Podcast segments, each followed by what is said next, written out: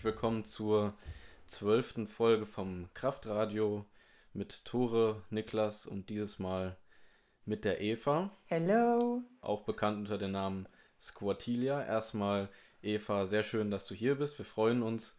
Und äh, ja, erzähl doch mal kurz, wer du bist, was du so machst, was du mit Kraftsport zu tun hast, genau. Ja, gerne. Ähm, ja, also ich freue mich erstmal, dass es jetzt äh, geklappt hat mit uns. Äh, Finde es sehr cool, dass ihr diesen äh, Podcast ins Leben gerufen habt. Ja, zu mir. Äh, mein Name ist Eva. Ich bin 27 Jahre alt, mache jetzt seit letztem Jahr März Kraft-3-Kampf. Ähm, habe mich zwischendrin mal ähm, in Richtung CrossFit und äh, Strongman versucht, bin dann aber doch immer wieder beim Kraft-3-Kampf hängen geblieben ja, bin so ein bisschen auf äh, Instagram und YouTube vertreten und lade da so meinen eigenen Scheiß hoch und ja, bin heute euer Gast hier im Podcast. ja, alles klar.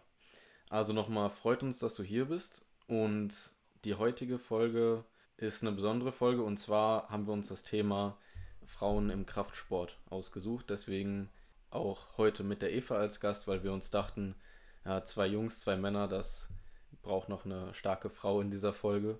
Und ähm, genau, bevor wir mit dem Thema starten, Tore hatte noch ein paar allgemeinere Fragen, damit ich unsere Zuhörer mal ein bisschen nochmal kennenlernen können. Jo, genau. Kommen wir erstmal zu deinem Hintergrund, sag ich mal. Also du sagst ja, du hast äh, erst vor ja, knapp einem Jahr oder knapp anderthalb Jahren äh, Kraft-3-Kampf angefangen. Mhm, genau. Und davor hast du schon CrossFit gemacht und so. Könntest du ein bisschen mehr sagen dazu, wie du überhaupt, sage ich mal, zum Kraftsport gekommen bist? Also ich habe ähm, nicht davor CrossFit gemacht, sondern ich habe CrossFit gleichzeitig mit ähm, KDK angefangen, also beides letztes Jahr im März. Davor habe ich halt ähm, ja, drei Jahre so ziemlich stupide im Fitnessstudio gepumpt, aber jetzt anders als viele Kraft-3-Kämpfer, die das halt eben auf Wettkampfebene machen, habe ich halt keinen leistungssportlichen Hintergrund. Also ich glaube, ich habe bis ich 18, 19 war überhaupt gar keinen Sport gemacht. Also tatsächlich nada und nichts, außer vielleicht mal an Karneval so ein bisschen Stoppelhopster tanzen. Ähm, kann mich dann erinnern, dass ich mit 18 oder 19 das erste Mal mit meinem damaligen Freund ins Studio gegangen bin und es war dann so, ja, ich habe 20 Eigenkörpergewichtskniebeugen äh, gemacht und lag dann halt krampfend auf dem Boden. Also auf dem Fitnesslevel war ich damals. Und habe dann bis letztes Jahr im März, auch mit längeren Pausen von sechs, sieben Wochen zwischendrin, wo ich gar nichts gemacht habe, halt tatsächlich nur stupide im Studio gepumpt und dann halt letztes Jahr im März mit Kraft-3-Kampf und CrossFit angefangen. Ja.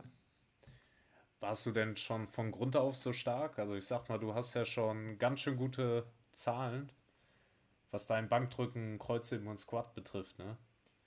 Ähm, ja, also ich glaube, Kniebeugen habe ich halt durchgängig schon immer gemacht. Zwar nicht, nicht schwer und nicht, ich glaube, technisch nicht sonderlich gut, ne? Aber dadurch, dass ich es halt von Anfang an in meine, ja, wie soll man das nennen, Bodybuilding-Routine mit eingebaut habe, ähm, war die Bewegung halt schon mal bekannt.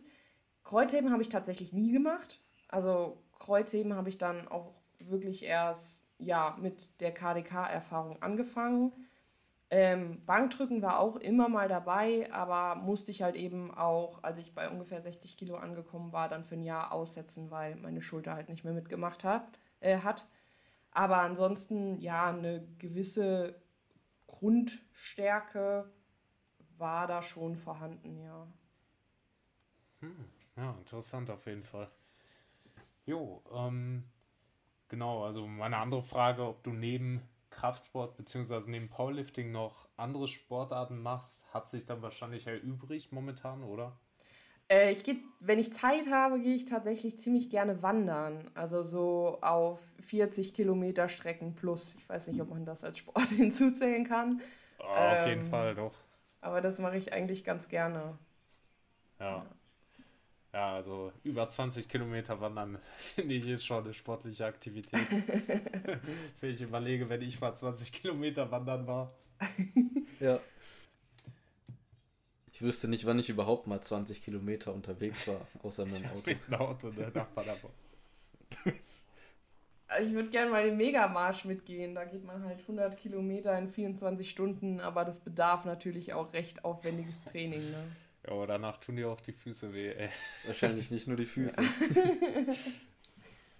Ja, wirklich. Jo, genau. Ähm, dein aktuelles Training, wie sieht denn das so aus? Also auch aufgrund der ganzen Corona-Situation. Ja, ähm, normalerweise trainiere ich halt viermal die Woche, so, ja, sagen wir drei bis vier Stunden. Ähm, montags, mittwochs, freitags und samstags. Äh, so oft es geht, äh, so oft wie es geht im Verein, also in einem Kraft-Dreikampf-Verein. Ansonsten halt eben in der CrossFit-Box oder im Fitnessstudio, je nachdem, was die Arbeitszeiten halt eben hergeben. Und momentan ist es halt so, ja, ich habe glücklicherweise das meiste Equipment, das heißt Langhantel und Scheiben und ein mehr oder weniger gutes Rack zu Hause. Ähm, hätte aber, soweit ich jetzt diese neue Regelung richtig verstanden habe, glaube ich, auch die Möglichkeit, wieder im Verein zu trainieren, da ich zum äh, Landeskader gehöre und demnach auch eine Ausnahmeregelung hätte. Aber ja, ähm, ob das durchgesetzt wird, weiß ich nicht. Und ansonsten dreimal die Woche Kniebeugen, viermal die Woche Bankdrücken und zweimal die Woche Kreuzheben. Also ziemlich stupide.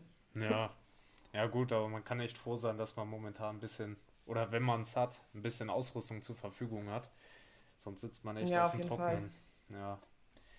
Dann hätte ich noch eine letzte Frage, spezifisch auf deine Kniebeuge. Wenn du sagen könntest, eine Übung, die deine Kniebeuge am meisten weitergebracht hat, was wäre das? Außer vielleicht die Kniebeuge selber.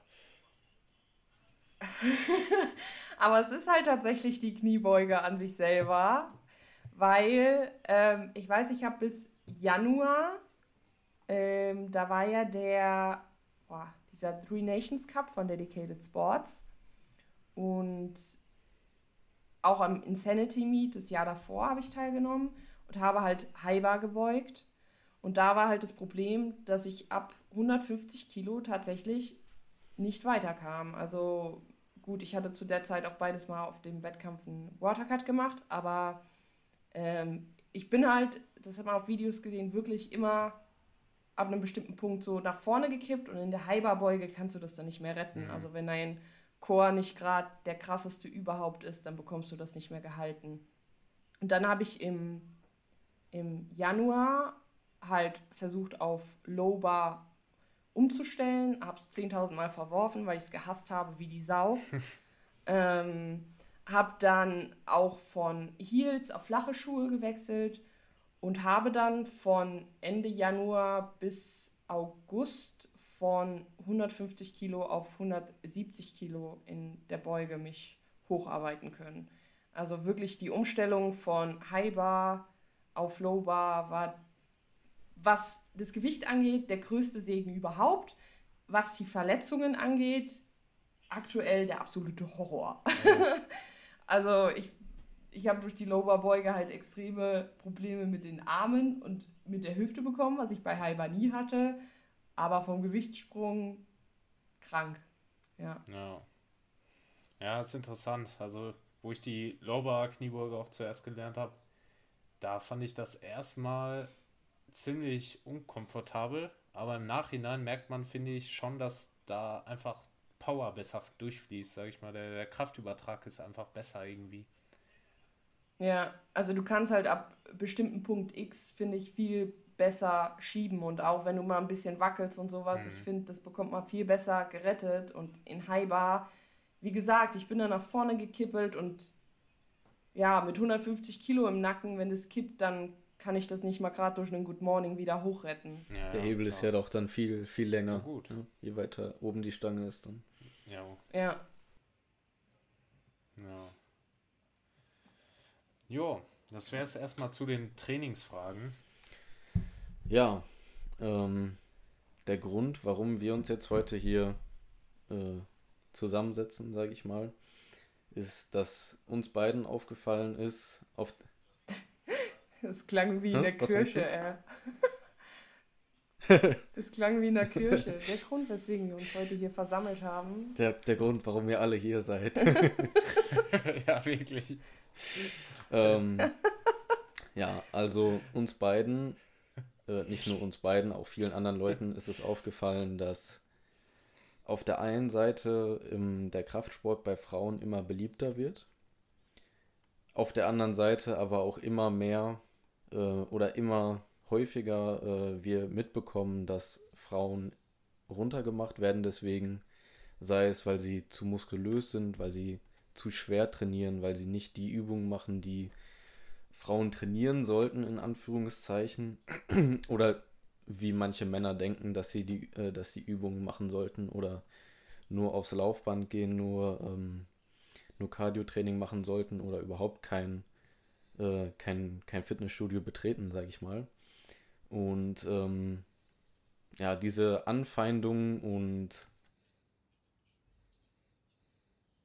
das äh, ist uns einfach zu viel geworden. Und ähm, wir wollen jetzt mit dieser Folge halt so ein bisschen zum einen bei den Männern für Aufmerksamkeit sorgen, dass sie, sage ich mal, ihren, ihren Scheiß auf die Reihe kriegen und äh, zum anderen auch Frauen und, und Mädchen weiter motivieren, Kraftsport zu machen und sich nicht äh, von solchen Männern einschüchtern zu lassen und ja, eventuell vielleicht die Lust am Sport zu verlieren und ähm, genau, darum soll es gehen heute. Als erstes ähm, als du angefangen hast mit, mit Kraftsport oder speziell mit Powerlifting, ähm, wie hat sich da dein Umfeld verhalten? Gab es da positives mhm. oder negatives äh, Feedback ähm, oder Erlebnisse, die du irgendwie hattest? Ja, also das ging tatsächlich bei mir schon vorm Powerlifting los. Also als ich noch dieses ja, stupide Pumpen im Studio gemacht habe, weil ich einfach schon immer ähm, ja, ich hatte, hatte schon immer von sich aus ein breites Kreuz und habe dann, ähm, als ich dann damals auch aus gesundheitlichen Gründen die Pille abgesetzt habe, habe ich halt relativ viel an den Armen angesetzt, an den Schultern angesetzt. Äh, Kreuz wird noch breiter und habe halt damals schon erfahren, dass mich halt Männer im Studio ungefragt ähm, angesprochen haben und mir halt eben Sachen gedrückt haben wie das muss doch nicht sein und das reicht doch jetzt. Mehr brauchst du doch auch nicht. Hier, du warst so schön weiblich. Guck mal, wie du jetzt aussiehst.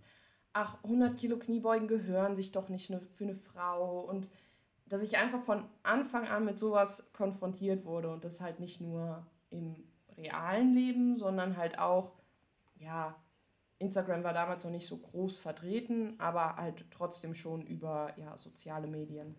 Ähm, dass ich mich dem halt schon seit Anbeginn des Sports ja aussetzen musste und halt ungefragt aussetzen musste. Also ich habe nichts dagegen, wenn mir einer seine ehrliche Meinung vor den Latz knallt, wenn ich ihn danach frage. Ähm, und ich habe auch nichts dagegen, wenn das jemand macht, wenn ich mich auf Social Media präsentiere. Aber wenn halt einer ja, meiner engeren Bekannten im Training zu mir kommt, mich antippt und quasi sagt, hm, hier das, was du machst, so, das gehört sich nicht, finde ich das halt schon krass. Und das war dann bei mir auch damals der Grund, so ich habe zwischendurch immer mal mit dem Gedanken gespielt, so eigentlich macht mir das ja Spaß, eigentlich sehe ich ja, ich bin äh, ambitioniert bei der Sache und könnte bestimmt auch Powerlifting-mäßig, ähm, ja, in Anführungszeichen was reißen. Aber bei mir war das dann damals so, oh, aber wenn du jetzt noch mehr beugst und noch mehr drückst und noch mehr hebst, dann wirst du ja noch breiter. Dann kriegst du ja noch mehr Muskeln und das finden die Männer ja noch weniger schön. So, und ich war halt sechs Jahre lang Single und dann bedenkst du das natürlich umso mehr. So, oh, aber wenn du jetzt noch muskulöser wirst, dann wollen dich ja noch weniger Männer. Dann bist du ja noch für einen kleineren Kreis attraktiv. Oder vielleicht findet dich dann überhaupt gar keiner mehr attraktiv. Und das wurde halt tatsächlich immer wieder bestätigt, dieses, ähm, die Gesellschaft möchte das nicht. Die Gesellschaft will keine muskulösen Frauen, das ist nicht gern gesehen.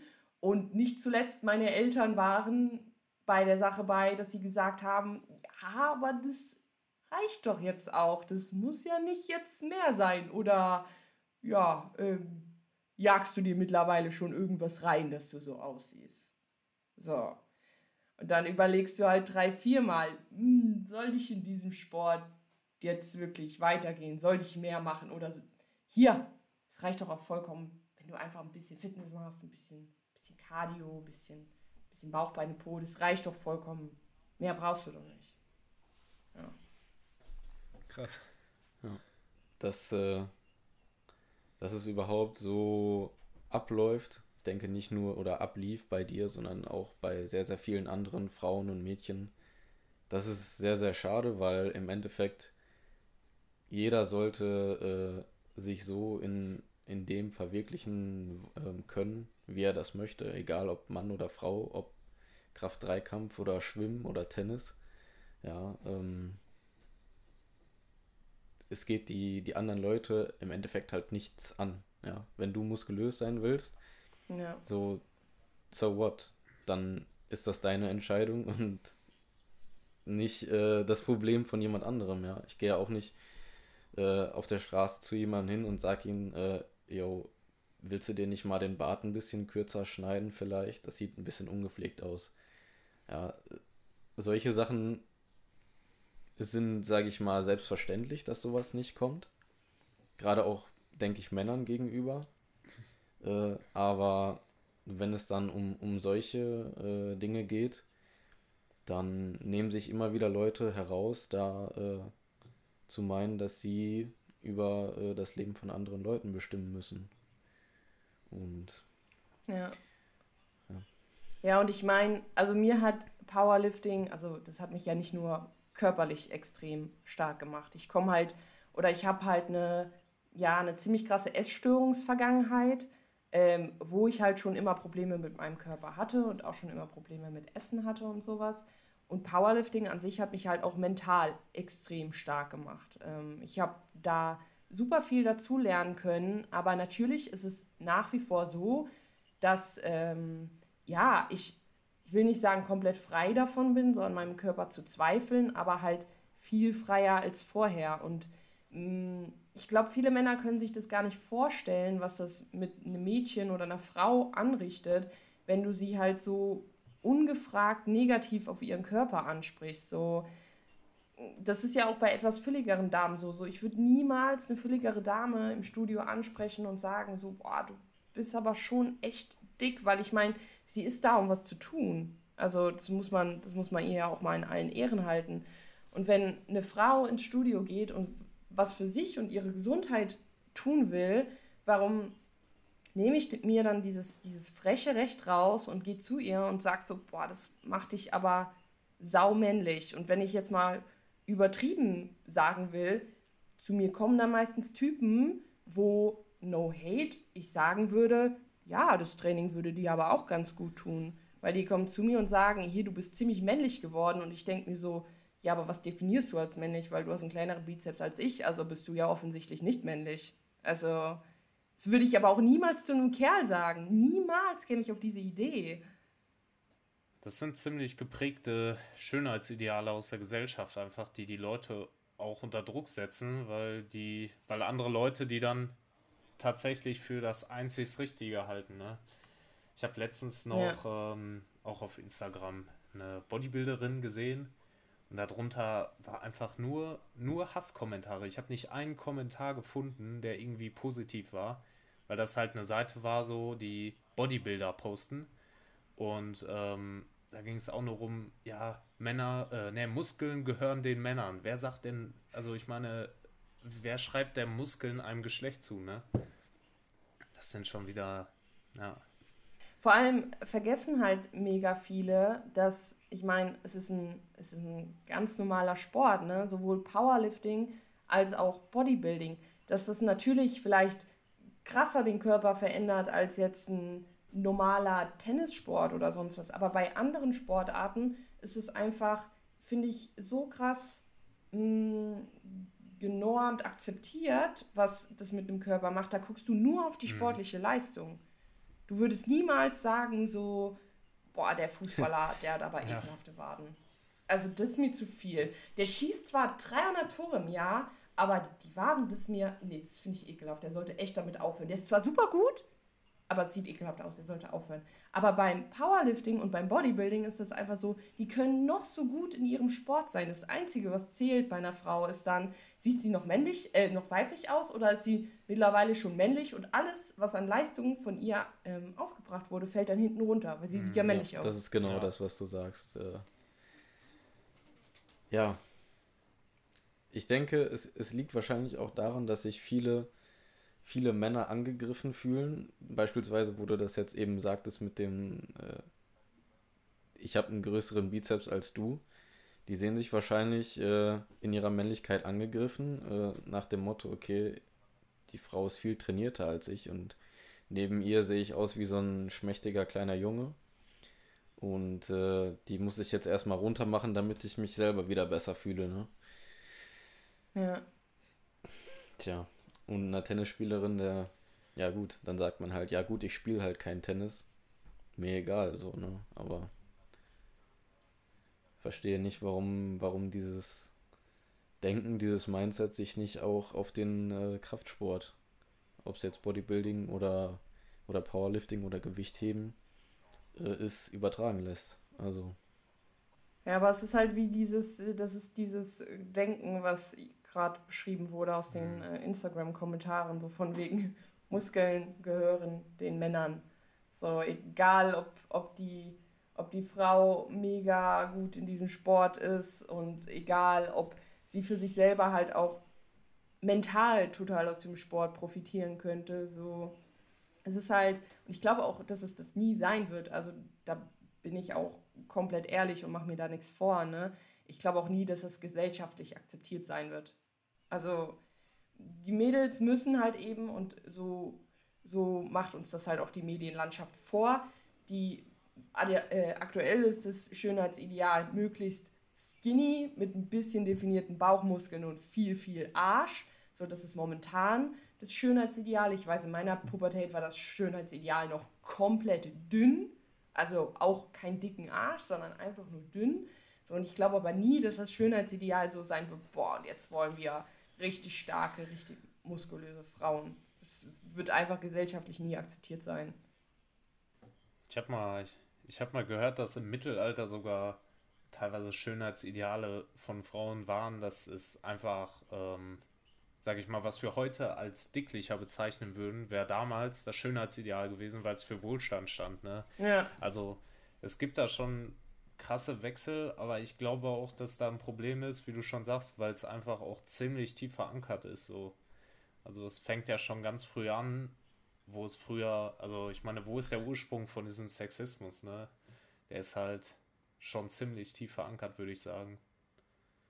Ja, liegt ja. wahrscheinlich zum einen in der Erziehung, wie äh, Vater und Mutter wahrscheinlich miteinander umgehen und Boah, wenn du halt, sag ich mal, die ersten, keine Ahnung, 10, 15 Jahre so geprägt wirst in eine bestimmte Richtung, dann ist es, ist es wahrscheinlich schwer, äh, Dinge anders zu sehen. Ähm, aber das ist natürlich keine, keine Entschuldigung dafür. Aber eigentlich müsste ja das Problem wahrscheinlich bei den, bei den Eltern erstmal angegangen werden und in der Erziehung. Und äh, ja, dann wird es wahrscheinlich erst frühestens bei unseren Kindern klappen, dass so ein, äh, so ein Denken vielleicht nicht mehr ist. Ne? Aber es ist halt auch winziger Kreis, ne? Wir Powerlifter oder wir, die so denken, die sind halt so ein winziger Kreis. Natürlich werden wir das wahrscheinlich unseren Kindern ähm, als normal weiterführen, aber wir sind halt prozentual gesehen auch so ein kleiner Anteil der Gesellschaft. Ja, gut, das stimmt. Aber ich meine, Tore hat es ja gerade schon gesagt, ich, ich denke, das war nicht nur im Mittelalter so, das war auch schon in der Antike so. Ja, vielleicht, wenn äh, jeder, sag ich mal, so ein bisschen sein, seinen Beitrag leistet ähm, und, und jeder sich vielleicht mal mit dem Thema auseinandersetzt, dann könnte es ja vielleicht zumindest mehr in die Richtung gehen, dass es mehr akzeptiert wird. Ich denke, je weiter verbreitet, sage ich mal, der, der Kraftsport unter der allgemeinen Bevölkerung ist, je größer äh, der Anteil der Leute wird, die trainieren, die ernsthaft trainieren, ich denke, desto größer wird wahrscheinlich auch die, ich sag mal, Akzeptanz oder der Respekt gegenüber Frauen, die leistungsorientiert trainieren. Weil ich denke, wenn du jetzt dir überlegst, zum Beispiel von einem, von einem guten Bodybuilder oder von einem guten Powerlifter, wirst du nie hören, ja, dein Trizeps, der ist ja viel zu dick oder äh, du beugst viel zu viel. So, ich denke, wenn du dir, sag ich mal, die Männer in diesem Bereich anschaust, die meisten, äh, ja, werden das nicht negativ sehen, wahrscheinlich eher positiv, ähm, weil es, mhm. sage ich mal, eher den, ähm, dem auch entspricht, was sie sind. Und je größer wahrscheinlich dieser Anteil der Leute in der Bevölkerung wird, ähm, könnte ich mir vorstellen, denn dass da auch ja, die ganze Situation wahrscheinlich immer besser wird. Ja, man, also der in Anführungszeichen Standardmann muss halt äh, das Denken aus dem Kopf bekommen, dass nur weil ich dicke Schultern habe, ein breites Kreuz habe, dass ich gleich ja ihn um seine Dominanz rauben will. Es ist ja nicht so, dass ich weiß ich nicht, ins Fitnessstudio gehe, ich mache meine fünf Sätze Kniebeugen, dann gehe ich heim, setze mich in Lack und Leder, mache die High Heels an, äh, pack meine Peitsche aus und peitsche meinen, meinen Mann erstmal aus, reiße ihm die Eier ab und fresse sie zum Frühstück. So. Nur ja. weil ich vielleicht im Training dominant auftrete oder durch das Training dominant wirke, heißt es ja nicht, dass ich auf einmal die Superdominanz in Person bin. So, ähm, und ich habe keinesfalls vor, den Mann in seiner, in Anführungszeichen, äh, Zeichen, Rolle zu, zu bestehlen oder sonst irgendwas. Also ich will schon, dass der Mann noch der Mann bleibt ähm, und ich, ja, meine, meine Frau einfach stehe. Aber ja, ich, ja wie ihr schon gesagt habt, ich glaube einfach, dass die Männer da Angst um ihre, oder dass Männer, die das so verurteilen, da Angst um ihre, ja, Dominanz haben. Ja, ist, ich denke, man könnte auch noch ähm, wo du das gerade gesagt hast mit den, äh, den, den Mann äh, irgendwie verprügeln. Ähm, das, das könnte man, denke ich, auch auf, Kraftsport, äh, auf äh, Kampfsportlerinnen übertragen. Ja. Äh, jetzt Kickboxerinnen ja. Äh, oder Boxerinnen oder keine Ahnung, BJJ-Kämpferinnen, den Witz, den sieht man es vielleicht nicht so extrem an wie, wie, wie uns Kraftsportlern, sage ich mal. Also klar schon, aber Gut, eine Bodybuilderin wird nochmal mehr Muskel Muskeln haben als eine Boxerin. Aber ich denke, ähm, denen wird es genauso gehen, ja. Die, die gehen ja auch nicht nach Hause und, und verprügeln ihren Mann. Genauso wie jemand, der, der zum Boxtraining geht, auch nicht automatisch deswegen nach Hause geht und seine Frau verprügelt. Ja. Ne? Aber ähm, tja, ja, aber das siehst du ja auch schon an den äh, sich häufenden Instagram-Anfragen oder der klassische Uwe, den du immer siehst, der gerepostet ja. wird, der halt möchte, dass du, ja, weiß ich nicht, ihn schlägst, Armdrücken gegen ihn machst. Mir hat einer mal 300 Euro dafür geboten, dass ich mit einem High Heel auf seine Hoden drauf trete, bis sie platzen. Also das sind alles Dinge, zu denen oder mit denen sich eine Kraftsport machende Frau halt auch noch auseinandersetzen muss. Und hier selbst wenn ich jetzt sagen wir dominant wäre, ich würde niemals auf die Idee kommen, einem muskulösen Kerl zu schreiben, boah, willst du mal Armdrücken gegen mich machen? Das finde ich so geil. Selbst wenn ich die Idee hätte, ich würde halt niemals einen Mann oh so anschreiben. Gott. Aber ja, diese, äh, es gibt halt die Form, die dich total verachtet für das, wie du aussiehst, und es gibt halt die Form, die das zu ihrem kranken Fetisch macht, ne? ja. Es ist, äh, ich hatte das auch schon extrem oft gesehen mit, mit diesem Uwe. Also, ich, also, ich meine, ist ihm. Was, was für ein Uwe überhaupt? Ja, dafür, dafür, dafür bist du zu wenig bei, bei Instagram aktiv, Tore. Also. ich glaub's auch, ey. Vielleicht ist es auch besser so. Uwe ist so ein Typ, der, der kehrt so, weiß ich nicht, so alle zwei, drei Monate wieder und schreibt gefühlt immer so. Eigentlich den gleichen Text. Ja, ja. Den, immer den, den gleichen Mädels, aber es ist auch immer, es ist auch immer ein anderer Uwe. Also es ist nie das gleiche Profil Uwe. Und er bietet so den Mädels so unterschiedlich viel Geld dafür, dass sie sich mit ihm treffen und ihn entweder schlagen oder Armdrücken machen oder erniedrigen oder so. Und das von 300 bis 1000 Euro alles dabei. Das ist ja richtig. Also ich weiß nicht, wonach sich das Ranking richtet. So nach Total oder so. Höheres Total, mehr Geld. Ich weiß es nicht. Aber es ist alles dabei. Ja, Social Media bringt echt verrückte Sachen mit sich. Also, ähm, ich, äh, ich habe auch schon mal eine Anfrage bekommen, ob ich äh, nicht meine getragenen Socken verkaufen würde. ja, also. Ja, geil, ey. Es ist. Äh, ah, die Anfragen habe ich auch schon alle bekommen. Ähm, ich habe auch im Fitnessstudio nebenbei gearbeitet und da wurde ich auch, ähm, ja, weil die Mitglieder mich natürlich kannten, auch nach dem Training mal abgefangen und dann so, hier würdest du nicht und könntest du nicht. So, ja. nee, eher nicht, danke.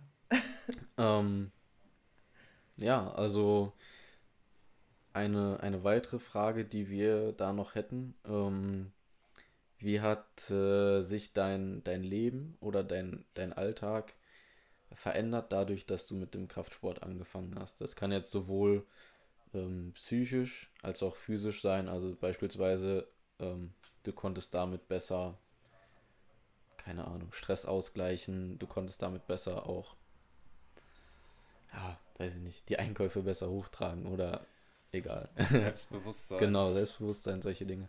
Also einfach, wie sich dein ganzes Leben verändert hat. Ähm, ja, also körperlich, körperlich hat sich auf jeden Fall geändert. Ähm, was ganz krass ist, meine Körperhaltung. Also die ist jetzt noch nicht die beste, aber die war früher halt grottig. Ähm, dadurch, dass ich halt eine relativ große Oberweite habe und nie Sport gemacht habe, ähm, ist es natürlich rückenmäßig ein Problem und ich merke halt, wenn ich drei Wochen gar nichts mache, dann bekomme ich halt auch wieder immense Rückenschmerzen.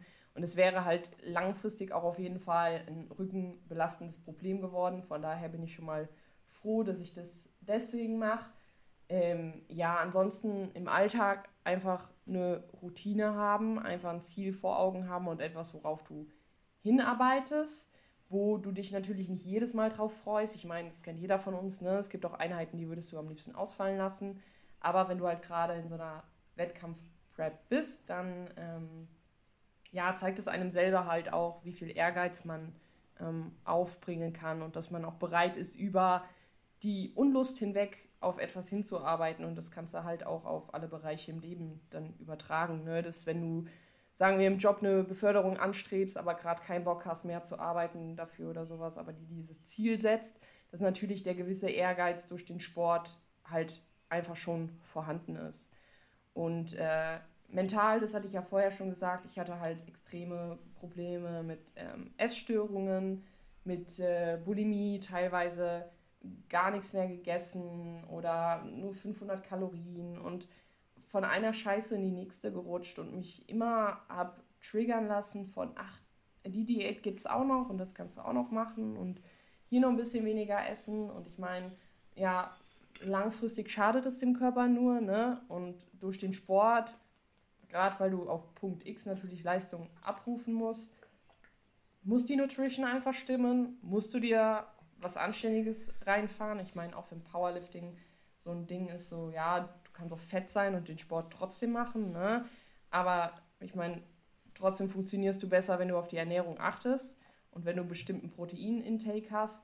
Und auch dahingehend hat es einfach meine ja, ganze Essensroutine einfach komplett geändert und dass ich mir halt jetzt nicht mehr erlauben kann, irgendwie einen bulimischen Rückfall zu bekommen und mein ganzes Gegessenes wieder auszukotzen, weil ich das natürlich im Training halt extrem merken würde. Also dann bräuchte ich nicht auf die Plattform zu gehen und sagen, boah, heute mache ich aber auf jeden Fall einen schweren Single im Beugen, weil ich das halt ja sofort merke, wenn ich, was das Essen angeht, verkackt habe. Und äh, ja, so kann ich eigentlich vom Sport einen roten Faden durch mein Leben ziehen, dass mich das schon in allen Punkten eigentlich nur positiv bestärkt hat. Ja, auf jeden Fall. Also ja, ich denke, ich kann dafür Tore und für mich sprechen, dass uns das auf jeden Fall ähnlich geht. Also ich hatte jetzt keine Essstörung, aber ähm, ich merke auf jeden Fall, dass ich äh, ja, einfach durch den, durch den Sport beispielsweise auch Herausforderungen im normalen Leben damit viel besser klarkomme, weil ich weiß beispielsweise, okay, ich habe jetzt mir im Training das und das Ziel gesetzt, ich habe dafür gearbeitet, ich habe es erreicht ja, okay, dann kann ich das jetzt auch im Beruf oder im Privaten machen. Ja, dann setze ich mir ein Ziel, arbeite dafür und dann erreiche ich das. Und wenn wenn es irgendwo nicht funktioniert, ist ja genau wie im Training, wie im normalen Leben. Da muss man halt nochmal schauen, okay, woran hat woran hat's gelegen? Ähm und äh, dann, dann macht man Anpassungen und dann, dann geht es weiter. Und Ja, ja. ja, unter, unter Umständen musst du dann nochmal anpassen und nochmal anpassen. Aber im Großen und Ganzen, ähm, ja, wird das alles schon äh, funktionieren. Und ich denke, so diese Einstellung, ähm, ja, hilft einem extrem, extrem weiter, auch im, im normalen Leben natürlich. Ne? Und ähm, bei der Ernährung auf jeden Fall auch. Also, wenn man, sage ich mal, aus einem bestimmten Grund äh, sich gesund ernähren will und nicht nur, ja, okay, ich muss jetzt halt gesund essen, weil ist ja gesund. So, denke, da verliert man öfter mal die, die Lust vielleicht an dem Ganzen, als wenn man sich jetzt sagt, okay, ähm, mir ist das wichtig, dass ich heute Abend im Training eine gute Leistung bringe. Dann ähm, gucke ich jetzt, dass ich heute, heute Vormittag oder heute Mittag ähm, auf jeden Fall was esse, was mir auch heute Abend dann Energie bringt, ne? Und nicht, nicht irgendeinen Scheiß dann. Ja, oder noch ein gutes Beispiel ist, gut, es wird jetzt auch wahrscheinlich nur jeder Sportler verstehen können, ähm, was das Thema Alkohol angeht. Also ich habe, ich will jetzt nicht sagen, dass ich früher gesoffen habe wie ein Loch, ne? Aber ich habe halt schon tendenziell eher zu den harten Sachen gegriffen, wenn ich mal mit den Leuten weg war. Und äh, ja, gut, ich habe halt keine Galle mehr und demnach hatte ich dann halt auch mal fünf Tage einen Kater, wenn ich mir so den Abend mit Schnaps versüßt habe. Und habe ich halt auch immer überreden lassen. So, eigentlich tendenziell vom Kopf her war ich so, hm, eigentlich will ich nichts trinken, aber dann hast du doch irgendwie diesen gesellschaftlichen Druck. Und dann betrinkst du dich halt mit, ne? Bist wieder rotzeblau, hast dir irgendwelchen Schnaps hinter die Birne gekippt. Und heute ist es halt echt mittlerweile so, dass ich durch den Sport dann halt auch sage, nee, also hier, ich bin Sportler, ich arbeite gerade da und da drauf hin. Dann reicht mir so ein Bier und mehr brauche ich dann noch nicht. Und ich lasse mich dann auch nicht mehr von irgendwelchen gesellschaftlichen Zwängen oder von Leuten, die versuchen, mich zu mhm. überreden, da reinreden, dass ich mich halt vollkommen abschieße. Und äh, das ist natürlich auch was, was gesundheitlich ähm, super viel bringt. Also jetzt auch abgesehen vom Sport, ne? Auf jeden Fall, ja.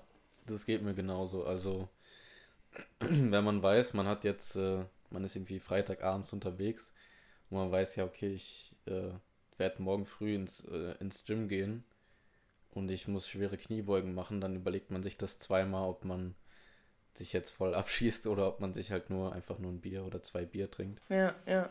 Und ähm, also bei meinen Freunden ist es so, dass ähm, die das wissen, die machen, mit denen ich unterwegs bin, machen eigentlich, ja, macht eigentlich niemand wirklich Kraftsport. Aber ähm, ja, die, die wissen das halt seit Jahren, dass das so ist, äh, dass ich dann noch mein eigenes Essen abends mitbringe, so wenn wir uns dann irgendwo treffen. Und ähm, ja, dann, das, das ist gar kein Problem. Aber bei, bei vielen Leuten oder ähm, vielleicht auch bei vielen jüngeren Leuten ähm, kann ich mir schon sehr gut vorstellen, dass es da ja vielleicht auch viel Druck im, im Freundeskreis gibt äh, ja, willst du nicht mittrinken und hier und da, vielleicht gerade bei, bei Minderjährigen noch, wo es dann gerade vielleicht cool ist, weil man es halt nicht darf. Ähm, ja, genau. Also ich äh, habe auch eigentlich, ja, vielleicht drei, dreimal oder so in, in diesem Jahr bis jetzt was getrunken und nie, nie so, dass ich betrunken war. Also wenn man sich dann mal trifft, dann ist das immer völlig, ja, völlig entspannt und kein Absturz. Aber es ist auch schon wieder eigentlich äh, eine, ein ähnlicher Sachverhalt, einfach, dass man wieder unter gesellschaftlichen Druck steht. Ne? Ja. Also ich kenne das auch selber, dass gerade früher so, dass die Leute einen immer gerne überreden wollten, dass man mehr trinkt, so, ne? Gerade wenn man, weiß nicht, mal aus irgendwelchen Gründen halt weniger trinken wollte, sei es Sport oder sonst was. Aber das sind auch schon wieder so, ja, gesellschaftliche Denkweisen, so, entweder machst du, denkst du auch so und machst mit, oder du bist nicht so, ne? Du stehst außen vor, ne? Bist dann, uncool, ja. Ja, genau. Zumal irgendwie das Traurige ist ja, ähm, wenn man das jetzt vergleicht, so gesellschaftlich ist es einfach akzeptierter oder anerkannter, wenn du halt einfach das Wochenende rotzeblau bist, als wenn du das ganze Wochenende fürs Training verschwendest. So. So, das eine können, können die Leute so, ja, nee, kann ich voll verstehen. Ja, nee, muss auch hin und wieder mal sein, sich einfach so richtig aus dem Leben schießen. So, was, du hast das ganze Wochenende trainiert? Nee. Nee, also, nee, das kann ich nicht. Nee, verstehe ich auch nicht, wie man das machen kann. ja, ist wirklich so, ja. Ja, das stimmt. Ja. ja, oder so halt, ja, ich, ich habe mir jetzt einen Gürtel beispielsweise einen Gürtel für 200 Euro gekauft und dann so, hä, nee, also das wäre mir viel zu teuer. Ein Gürtel für 200, nee, aber an einem Abend 200 Euro versaufen, ja, da bin ich dabei, da bin ich dabei, Sestra. Hä? Was ist denn mit dir los? Du trainierst das ganze Woche Du musst doch auch mal Pause machen, oder? ja, echt, ey. Ja. Stattdessen, ne, ganzen Tag, ganzen, ganzes Wochenende betrinken, weil, weil was im Leben nicht passt, das ist ja auch nicht die Lösung, ne? Ach ja.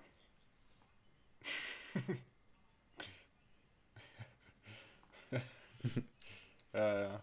Das ist echt ja. so. Ach ja. Ja, das ist, das ist nicht nur der Gürtel, das, äh, das fängt schon bei der Fitnessstudio-Mitgliedschaft an, ne? Es ist ja so krass teuer, also oder oder bei der Ernährung. Ne? Sich gesunde äh, Lebensmittel kaufen, ja, das ist oft teuer, aber dann 15, 20 Euro bei McDonalds auszugeben für eine Mahlzeit, gar kein Problem. Ne? Also man muss sich ja auch mal was gönnen. Ja. Ah, da hatte ich auch äh, relativ früh schon mein, mit meinen Eltern damals einen Disput, weil die halt gesagt haben, ja so, ja, hier, wir haben gekocht, wenn du das nicht isst, dann ist es dein Problem. Dann äh, musst du dir halt, wenn dir das nicht passt, was wir dir kochen, musst du dir halt dein eigenes Essen kaufen und kochen. Da war das halt immer so, dass ich alles separat gemacht habe. Obwohl, ja, im Grunde genommen hätte es meinen Eltern ja nicht geschadet, wenn die auch ein, sich einfach so ernährt hätten. Aber es war halt einfach schon von Anfang an so, dass ich da so mein, ja, sagen wir, eigenes Ding gefahren habe, ne? Hm. Das, äh, das war bei mir früher auch so, als ich, sag ich mal, mit Kraftsport ähm, oder mit der, ja, sage ich mal, äh, damit angefangen habe, das so ein bisschen durchdachter und, und intensiver, geplanter alles zu machen. Da war das bei mir auch so, aber ja, mittlerweile ist das einfach ganz, ganz normal. Gut, äh, damals war ich halt auch äh, 14, 15 und äh, wie gesagt, so wenn ich jetzt mein eigenes Essen äh, äh, mitbringe, dann ja, Niklas bringt halt sein eigenes Essen mit, so. So ist das halt. Niklas bringt nicht für alle mit, es ist alles eins. genau. Ach ja. Ja, wir haben schon über, über viele Dinge jetzt gesprochen und wir haben auch schon viele Dinge schon, äh, sage ich mal, äh, abgearbeitet, die ich hier noch aufgeschrieben hatte. Mit dem, was wir jetzt schon, was wir schon alles besprochen haben. Ähm, nichtsdestotrotz, wir hätten zum Beispiel noch stark und feminin sein muss ich nicht widersprechen. Das haben wir jetzt schon, also es ist ja wahrscheinlich schon durchgeklungen, äh, dass wir alle diese, diese Ansicht haben. Aber vielleicht könntest du noch mal so ein bisschen ähm, die Worte vielleicht an die weiblichen Zuhörer richten, die vielleicht immer noch ähm, ja, damit hadern, mit Kraftsport anzufangen oder das Ganze immer noch ähm, nicht so betreiben, wie sie es gerne betreiben würden. Ähm, ja, das, ich glaube, das größte Problem auch bei Mädels, die noch nicht so in dem Sport drin sind, ist halt, dass die halt wirklich diese extremen Bodybuilderinnen vor Augen haben. Ähm, und gar nicht im Hinterkopf haben, was diese Mädels ähm, für eine krasse Arbeit da reingesteckt haben, wie lange die schon dafür trainieren und das müssen wir halt einfach nur mal auch sagen, in bestimmten Bereichen halt auch mit Zusatzstoffen nachhelfen. Also ich will jetzt nicht sagen, jede Bodybuilderin hilft nach, aber bei manchen Bildern in extremeren Klassen ist es halt nun mal so. Ähm, und das beweist ja schon, dass der in Anführungszeichen naturale weibliche Körper gar nicht dafür gemacht ist, so krasse Muskulatur aufzubauen. Ähm, das ist halt was, was viele Mädels sich zum ersten schon mal vorhalten müssen nur weil du mal an die Handel greifst, bekommst du nicht gleich Sixpack, ähm, krasse Deltas und äh, weiß ich nicht, den Überbizeps. Ähm, natürlich muss sich jedes Mädel auch in ihrem eigenen Kopf definieren für sich selber, was für sie weiblich ist, was für, für sie für weibliche Attribute zählt. Ähm, bei mir ist es zum Beispiel große Brüste, schmale Taille, großer Po. Ähm, deswegen, ich lege da bei mir zum Beispiel auch ganz viel Wert drauf, dass egal wie viel ich zunehme, abnehme, Muskulatur ich aufbaue, mir wegschredde, keine Ahnung was, dass ich halt immer einen großen Po habe, meine Oberweite so bleibt, wie sie ist und die, Schma äh, die Taille halt nicht zu breit wird. So, ich könnte zum Beispiel, denke ich, oberkörpermäßig oder chormäßig viel mehr rausnehmen, wenn ich meinen Chor stärken würde, aber ich habe halt, ich persönlich habe halt die Angst, dass dann diese Taille weggeht. So, da bin ich auch ehrlich, ne? So, ich trainiere halt keine seitlichen Bauchmuskeln, so, weil ich halt will, dass das da schmal bleibt. Wenn du aber jetzt als Frau zum Beispiel für dich definiert hast, für dich ist großer Po gar nichts, so, dann ist das auch vollkommen in Ordnung. Ne? Also du kannst ja dein Training so richten, dass du an bestimmten Stellen mehr aufbaust, an bestimmten Stellen weniger aufbaust, etc. pp. Und wenn du ein ganz normales KDK, Ganzkörpertraining machst, dann wirst du an keiner Stelle übermäßig krass werden. Du wirst an keiner Stelle übermäßig viel aufbauen und übermäßig mus muskulös werden, weil das halt einfach nicht ja, in den Genen der Frau steckt. Was es allerdings mit dir machen wird, ist, dass du einfach ein viel schöneres Hautbild bekommst, dadurch, dass du halt natürlich unten drunter alles straffst und ähm, dein Bindegewebe unterstützt wird. Du an sich halt dadurch, wenn du vorher noch gar nichts gemacht hast, ähm, viel mehr viel mehr essen kannst, weil dein Grundumsatz einfach erhöht äh, wird, weil du mehr, mehr Muskulatur hast, die natürlich auch mehr Energie braucht. Und was ich vorher schon gesagt habe, es bringt dich halt mental auch einfach extrem weiter. Und ähm, ja, wenn du tendenziell irgendwie Interesse hast, in irgendeine Sportrichtung zu gehen, dann würde ich halt jeder Frau empfehlen, probier es aus, geh in einen KDK-Verein, geh in ein Fitnessstudio mit anständigen Trainern, guck dir mal irgendeinen Wettkampf an, guck dir irgendein Spiel an, wenn du jetzt an einem anderen Sport Interesse hast. Und ich selber zum Beispiel versuche auch auf möglichst viele Wettkämpfe privat zu gehen. Entweder um ähm, halt einfach spontan zu betreuen oder halt eben für ja, Leute so als Ansprechpartner vor Ort zu sein, so dass die halt nicht nur auf Instagram die Möglichkeit haben, einen anzuschreiben und mit einem zu quatschen, sondern halt auch einfach mal im privaten, persönlichen, weil es gibt dann doch immer Mädels, die halt so sagen so, ja, und ich traue mich nicht und so. Und wenn du dann aber einfach mal face to face mit denen redest und die so ein bisschen in ihrem Grundfunken, wo die eigentlich Lust haben, damit zu starten, aber Zweifel haben, wenn du die dann einfach mal ein bisschen bestärkst, dann ist es tendenziell halt auch so, dass die meisten Mädels dann sagen, boah, eigentlich habe ich schon Bock und ich mache das jetzt auch einfach. Ja, ich denke auf jeden Fall, da braucht es ähm, vielleicht jemanden im, im Leben, sage ich mal, der einen da bestärkt. Ja. Sei es jetzt, keine Ahnung, der Freund, irgendein Freund, irgendeine Freundin oder ähm, jemand wie du zum Beispiel. Ähm, ich denke, das kann einem da sehr, sehr viel weiterhelfen, dass man äh, merkt, dass man da jetzt nicht äh, auch alleine in dieser Welt ist, sondern dass es auch ähm, Mädchen und Frauen gibt, die, ähm, die, das, die das machen, die den Kraftsport so verfolgen und denen geht es gut damit und, und den, ähm, ja, denen geht es nicht schlecht deswegen, die sind nicht, nicht äh, unzufrieden mit ihrem Körper, weil sie zu muskulös sind, beispielsweise. Und ich meine, egal, egal wie viel Muskeln du hast oder wie wenig Muskeln du hast, so egal wie viel Muskeln du hast, das macht dich als Frau ja nicht weniger fraulich. Du bist ja innen drin immer noch ja. exakt die gleiche Frau, die du vorher warst. Auf jeden Fall, genau.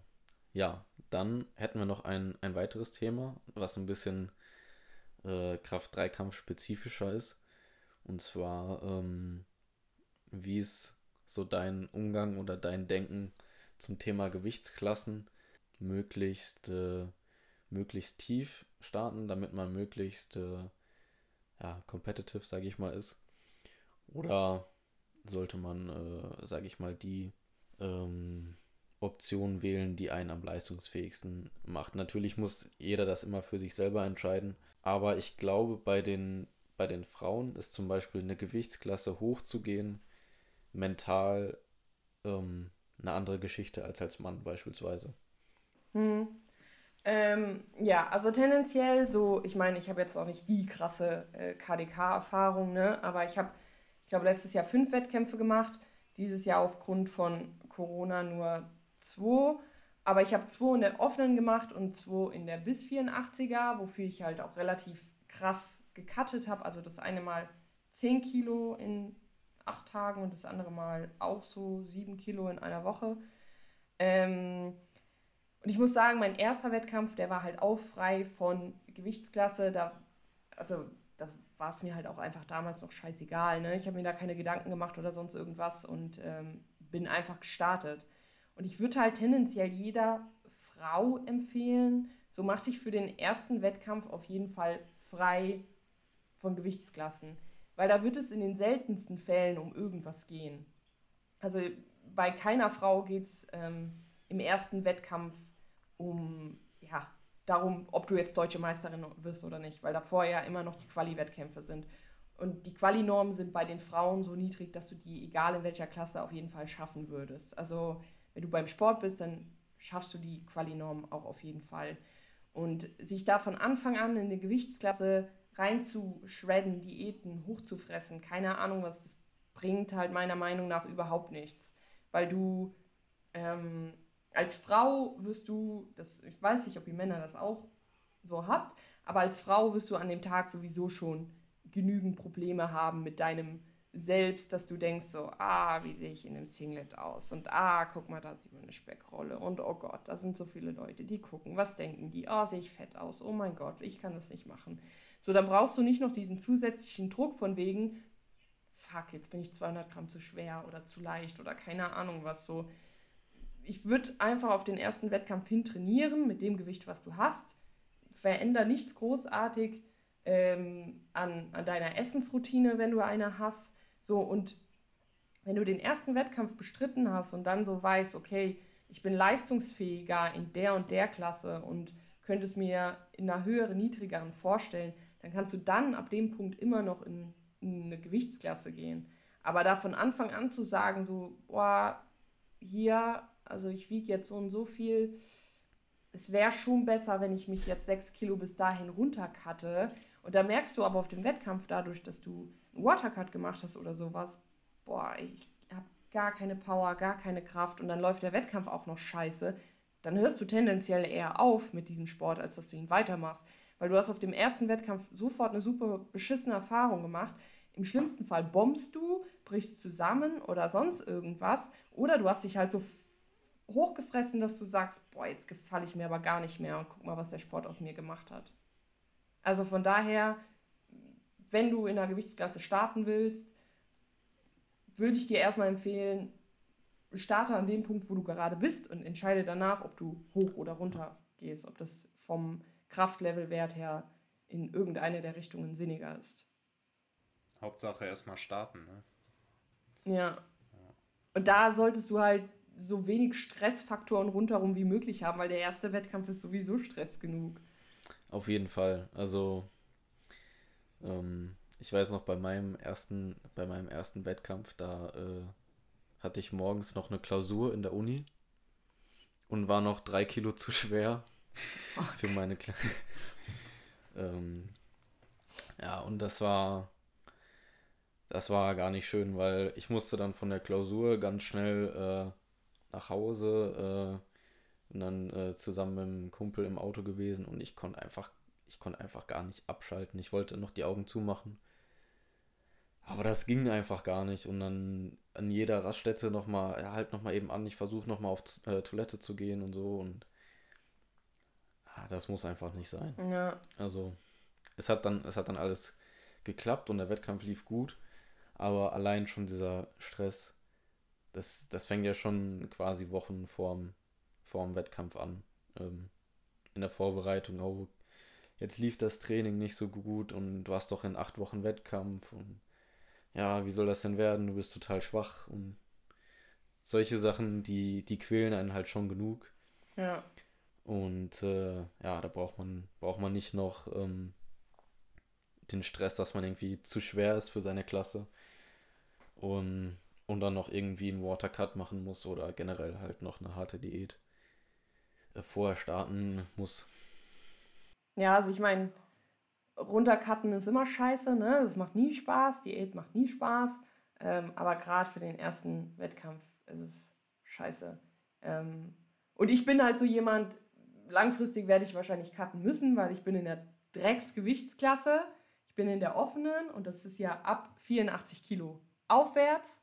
Und ich bin halt momentan bei 87 Kilo. Aber wenn ich mir mal das internationale Level angucke, also ich meine, ich würde mit meinen 87 Kilo antreten gegen 130 bis 160 Kilo Damen, da bin ich halt vollkommen verloren. Also werde ich zwangsläufig irgendwann, denke ich, runtergehen müssen, obwohl ich das eigentlich überhaupt nicht möchte. Wie groß bist du? Nur, dass man das so ein bisschen einschätzen kann. 1,72. Okay. Also ich bin klein und schwer. Ja, was heißt klein? Also 1,72 ist ja für eine Frau jetzt nicht so klein.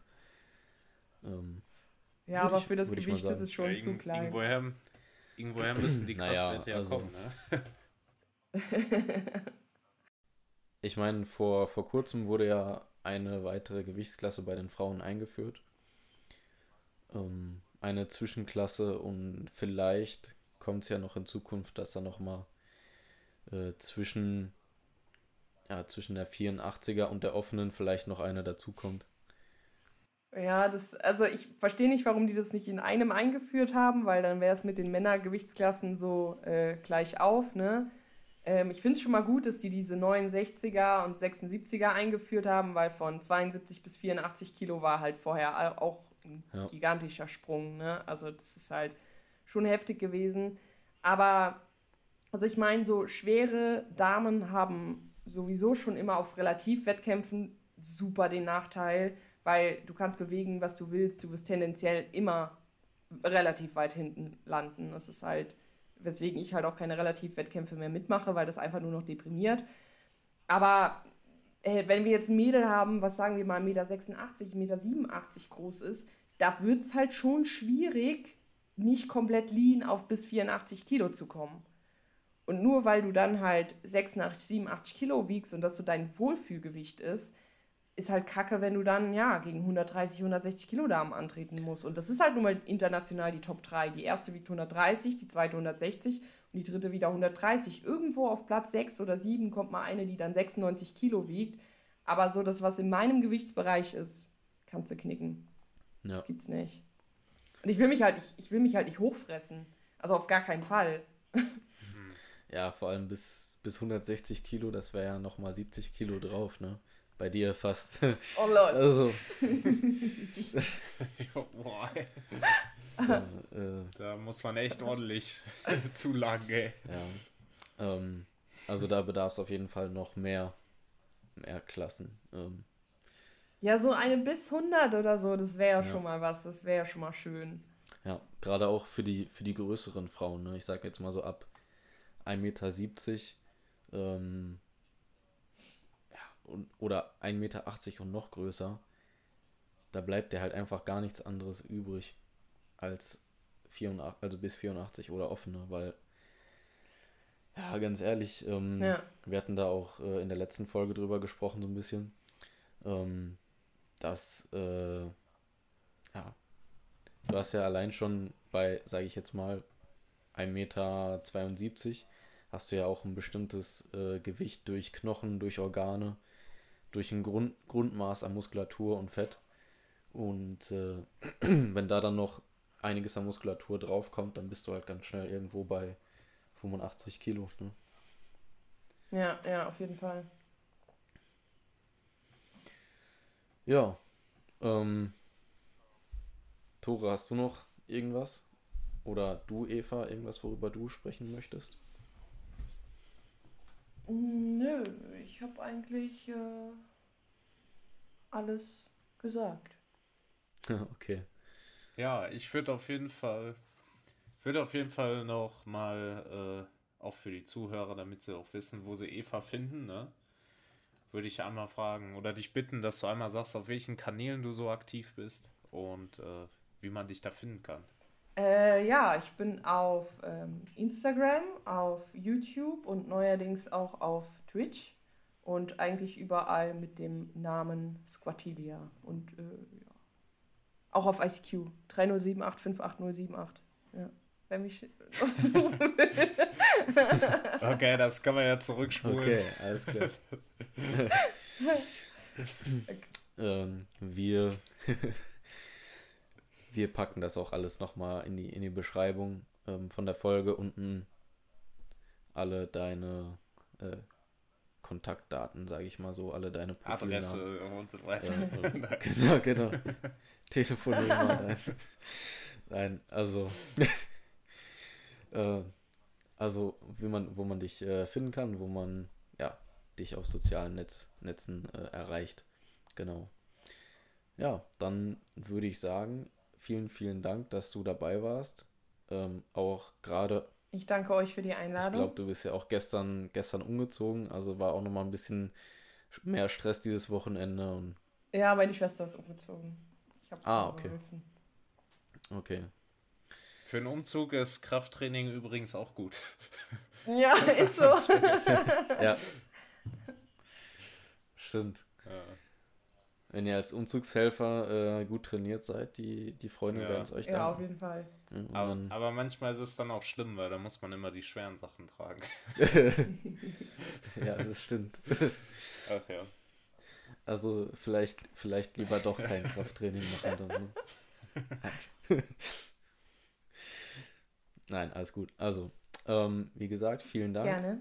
Äh, ich hoffe, ihr konntet, ähm, ihr konntet was Cooles mitnehmen aus der Folge und gerade auch die Mädchen und Frauen, die ihr zuhören, ähm, dass die vielleicht noch mal ein bisschen mehr Unterstützung oder positive, äh, Positives zum Thema Frauen im, im Kraftsport gehört haben. Und an all die Männer, die ähm, die uns zuhören und vielleicht äh, sich ähnlich verhalten oder Männer kennen, die sich ähnlich verhalten. Zuerst greift euch mal an eure eigene Nase und dann sprecht dann mal mit den Männern, die sich noch so verhalten. Und dann können wir das Ganze vielleicht ein bisschen ja, zu einer besseren kleinen Welt machen. Das wäre sehr schön. Das wäre super. Ja, alles klar. Dann äh, wir hören uns beim nächsten Mal, Eva. Wir ähm, freuen uns, wir bedanken uns, ja, dass du dabei warst. Ja, auf jeden Fall. Vielen Dank. Ja. Sehr gerne. Bis Danke dann. auch. Ciao. ciao. Bis dann. Ciao.